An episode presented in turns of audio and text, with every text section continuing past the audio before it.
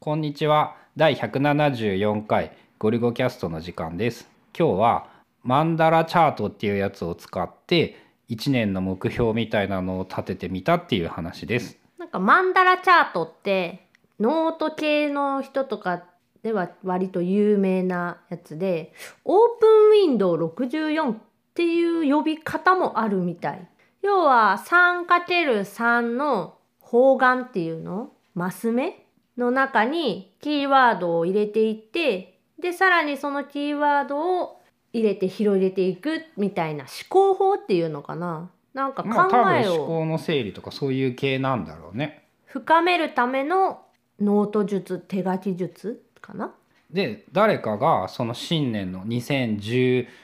年の目標としてその2019年の目標みたいなのをマンダラチャートでやってみたっていうのをツイッターかなんかでやっている人がを見てあ面白いなと思って俺はあの佐々木さんの「小さな習慣」の本にそのメジャーリーグの大谷選手がなんかそのマンダラチャートで目標を立てたみたいなのが書いてあったのを見てお面白いななんか新しい年だしこう正月のお休みの時期にちょっとやってみようかなと思って春菜と一緒に春菜を誘って1人だと30分か5 15分で飽きるので一緒にやってみようぜって言ってやってみたら失敗した2019年の目標っていうこう大雑把なものをマンダラチャートで集めるっていうのは向いてなかったね。もうちょっと多分具体的な目標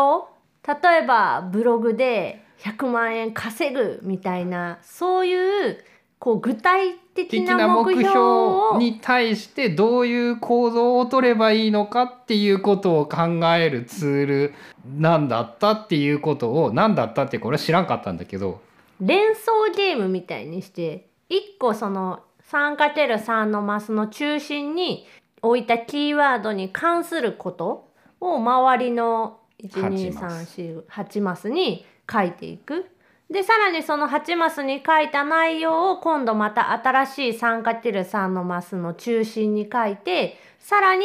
8マス関連のキーワードを記入していくっていう。と意識することが具体的に64個できるんだよね。でその64個が最終的に一番真ん中の目標につながるっていうのがこうマンダラチャートオープンウィンドウ64っていうツールのその便利っていうか良いところっていうかその64個を潰していけば最終の一番最初に立てた目標にたどり着けるっていうツールだっていうことを知らずに2000誰かがやってたなんか2019年の目標っていうのをやってみたら、まあ、時間の無駄とまでは言わないけどこうなんかこれ全然うまくいかんやんっていうので終わったっていう。まあ使い方によってはそういう目標の洗い出しみたいなのにも多分使えるとは思うけどなんかちょっと方向は違うかなっていう気はすまあサラダは言ってやってみたやん一緒に。でなんかちゃうやんっていう。る。うんちゃうっていうかまあでもその旅行って真ん中に書いて行きたいとこ8個とかはサラサラサラって出たしでさらにその行き先の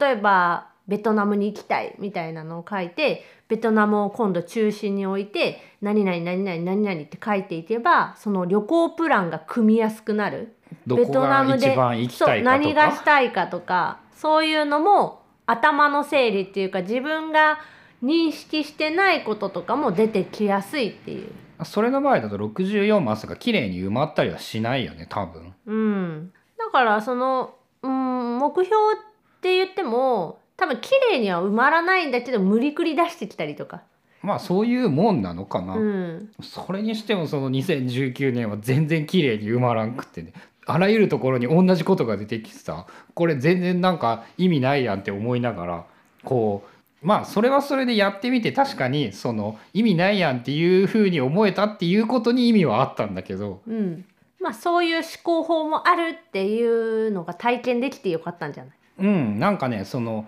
そういうふうにしたい目標が一個あった方がいいなっていうのは思った。ポッドキャストっていうのを真ん中には持ってこれるんだけどポッドキャストっていうのを真ん中に持ってきても多分ダメじゃん？じゃあ何を真ん中に持ってきたらいいんだろうってあないかもしれんと思って。それはちょっと考えてみた方が今後ポッドキャストを続けていくためにもきっといいことなんだろうなっていうなんか何を目指しているのか。楽しいからやっているのと多分やっぱ言いたいことがあってそれをもとにしてコミュニティが作りたいっていうのがきっと俺の根本なんだけどそれかやっぱ喋った方が整理できるんだね自分の場合に関して言うと。あとそういえばさポッドキャストでさやりたいことっていうので思い出したのがさ100回突破するたびに記念のオフ会をやるっていう100回目は100回を過ぎてから思いついたから次は200回だぞって思っていたんだけど2月に迫ってきてどうしよう。やったらいいんじゃない？どういう風にやったらいいかな。やっぱ遠方に行く気はなく1,000回とかならこう遠方にいてもいいんだけど基本こううちの近所まで来てくれるんならみんなで一緒に飲み会しようよっていう感じなんやけどまあ名古屋や。までまで。理想を言えば一宮岐阜なんだけどまあその界隈に住んで聞いてくれてる人がどれぐらいいるかにもよるしあとはその200回記念で何するかじゃない。飲み会をする。ただ集まって飲み会するってこだって聞いてくれている人と会ったことないもん。とうん確かに。ボイスメッセージとか DM とか送ってくれた人は何人かいるけどでも会ったことって言ったらまあ会ったことある人が聞いてくれているっていうのはそのあるかもしれないんだけどそうじゃないのがないっていう。で会ってみたいじゃん？それはやっぱまず名古屋かな。2月ぐらい？200回。うんとねこのペースだと2月真ん中で確定でもしやるとしたらそのそのタイミングの土日っていうの？200を過ぎた？2月だと1617か2324多分2324あたりの土日とかにまあ飲み会がやれればいいのかな。とりあえずまず200回記念初回飲み会っていうやつかな。200回はずっと初回なんやけど。それもなんかねなんかいいアイデアあったら教えてほしいんですが Scrapbox とかごりゅご cast で調べると出てくるのでそこにこういいアイデアとかあればぜひ書き込んでほしいなっていうのもごりゅご cast 200回記念何をするか。な何かしたい。人に会うイベントがしたい。オンラインじゃなくうんオフラインの何かっていうことやんな。うん、基本やっぱその会って喋った方がよくってそのためにポッドキャストを会って喋った時にスムーズに話せるためにオンラインで喋っているみたいなもんやからね。多分このポッドキャストとかでもさ声はめっちゃ聞いてるけど顔は全然わかんないみたいな人も聞いてくれてるんじゃない？